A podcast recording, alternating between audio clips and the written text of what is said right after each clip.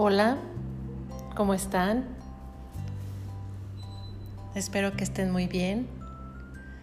Bueno, pues hoy les voy a hablar de una mujer muy importante para la literatura.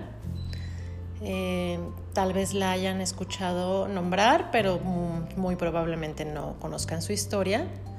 Ella es Virginia Woolf. Es un ícono del modernismo vanguardista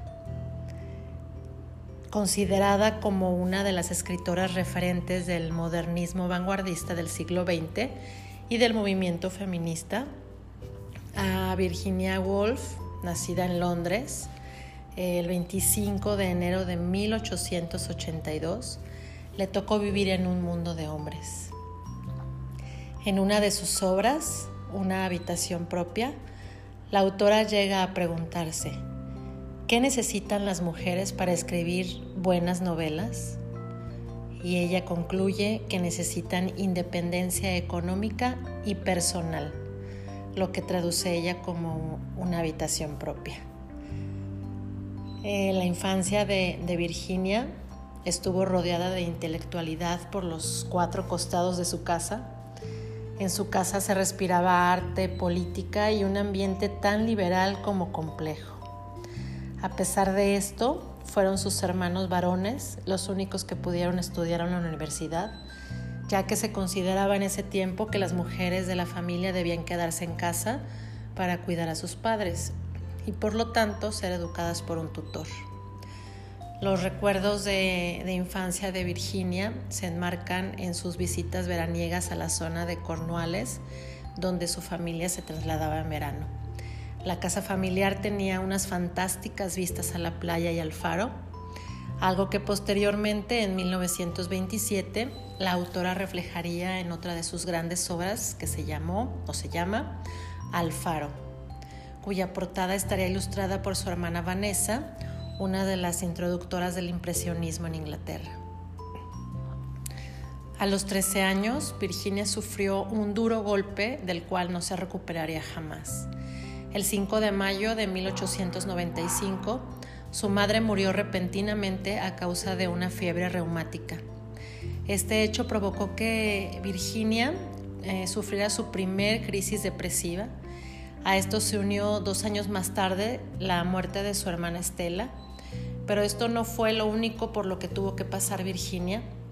En una obra autobiográfica, la autora desliza que tuvo que soportar abusos sexuales por parte de sus dos hermanastros, o sea, hijos de un matrimonio anterior de su madre, y que a raíz de ello jamás pudo dejar de sentir desconfianzas a los hombres y desarrolló una visión romántica de las mujeres. En 1905 su padre murió de cáncer y antes de que Virginia hubiera cumplido los 23 años ya se había intentado suicidar ella. A pesar de no haberlo conseguido, sufrió una fuerte crisis nerviosa por la que tuvo que ser ingresada durante un tiempo a un hospital especializado. Tras la muerte de su padre, Virginia y tres de sus hermanos, Vanessa, Adrián y Toby, se trasladaron a Bloomsbury, en la zona oeste de Londres, y convertida en centro de reunión para un grupo elitista de intelectuales británicos, por su casa pasaron figuras de la talla de del economista John Maynard o los filósofos Bertrand Russell o Ludwig Wittgenstein y escritores también como Eliot o la líder del movimiento sufragista Emmeline Pankhurst. Todos ellos formaron el muy conocido círculo, círculo de Bloomsbury. Las reuniones que se llevaban a cabo en la casa abrieron un nuevo mundo para Virginia que de pronto se vio rodeada de ideas sobre la igualdad, el feminismo, la aceptación de la homosexualidad y la bisexualidad, el amor por el arte, el pacifismo y el ecologismo. Eran grupos pues completamente llenos de, opiniones de todos los tipos, porque como les digo, ella pues era eh, escritora, sus hermanos también tenían mucha curiosidad por la literatura y pues también mezclado con, todas estas ideas de estas personas economistas, eh, políticos, escritores, pues se, hablaban de todos los temas. Entonces por eso se conoce como el Círculo de Bloomsbury. Em, hoy en día se considera que Virginia Woolf padeció un, un, trastorno bipolar con fases depresivas severas. A pesar de que la inestabilidad mental de la joven era importante, en agosto de 1912 se casó con el teórico político, escritor, editor y antiguo funcionario público británico Leonard Woolf. Los trastornos más graves que padeció Virginia los sufriría entre los años 1913 y 1915. El 9 de septiembre de 1913, Virginia ingirió 100 gramos de veronal y en otro intento por quitarse la vida, que tampoco lo logró. En 1925, Virginia lograría un gran éxito con la publicación de su novela La señora Dalloway la obra nos cuenta un día en la vida londinense de Clarissa, una dama de alta alcurnia casada con un diputado conservador y madre de una adolescente. La historia comienza una soleada mañana de 1923 y termina esa misma noche, cuando empiezan a retirarse los invitados de una fiesta que se celebra en la mansión de los Dalloway.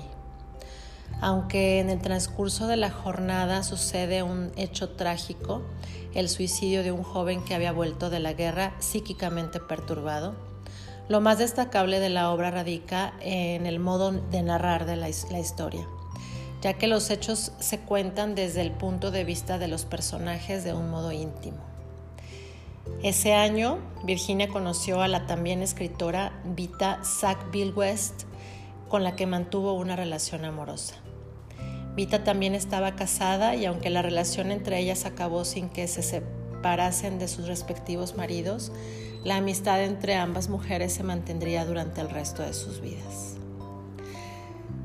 Pues eh, también a, Victoria pues le tocó la, la época de los nazis y en el marco de la operación León Marino por la cual el ejército nazi iba a invadir Gran Bretaña, Hitler redactó una lista negra en la que se encontraban los nombres de autores tan carismáticos como Aldous Huxley y la propia Virginia Woolf. Virginia ignoraba que existiera tal lista, pero en el caso de que Alemania acabara invadiendo Gran Bretaña, el matrimonio sabía que tarde o temprano los nazis irían por ellos, puesto que Virginia era una renombrada intelectual y su marido Leonard era judío. Llegado el caso, la pareja tenía planeado suicidarse en su garage aspirando los gases del tubo de escape de un vehículo.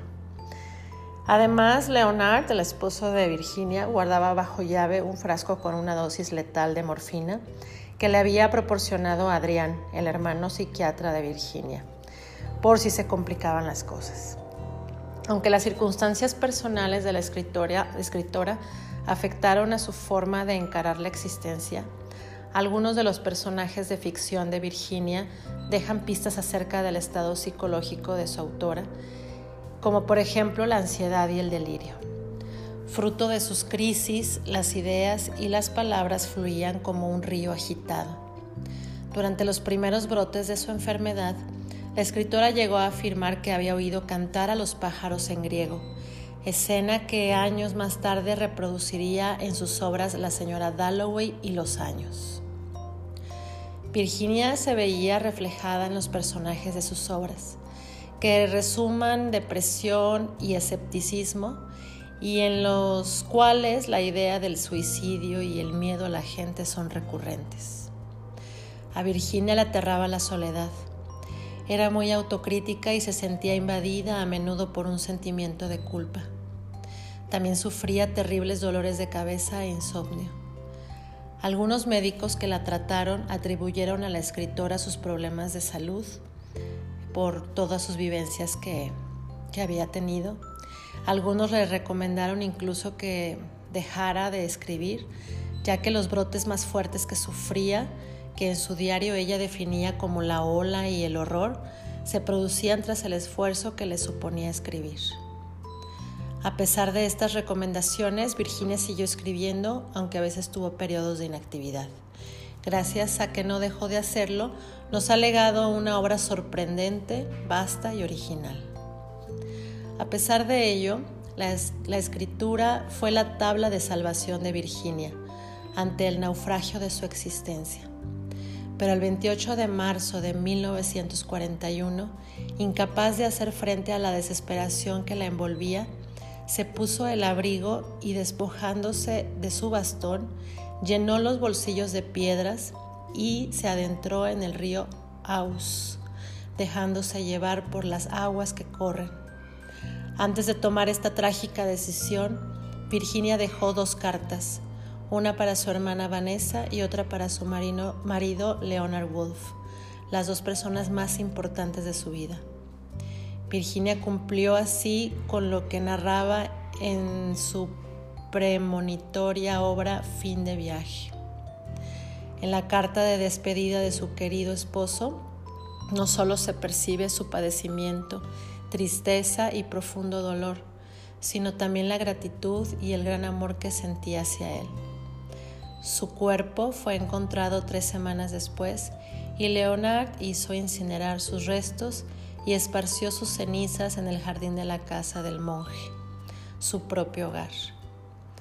Virginia Woolf creía que era necesario que cada vez hubiera más mujeres que escribieran e incluso llega a hacer una apología de, de las diferencias entre sexos. Sería una lástima terrible que las mujeres escribieran como los hombres o vivieran como los hombres, o se parecieran físicamente a los hombres, porque dos sexos son ya pocos, dada la vastedad y variedad del mundo. ¿Cómo nos las arreglaríamos? Pues con uno solo. ¿No debería la educación buscar y fortalecer más bien las diferencias que los puntos de semejanza?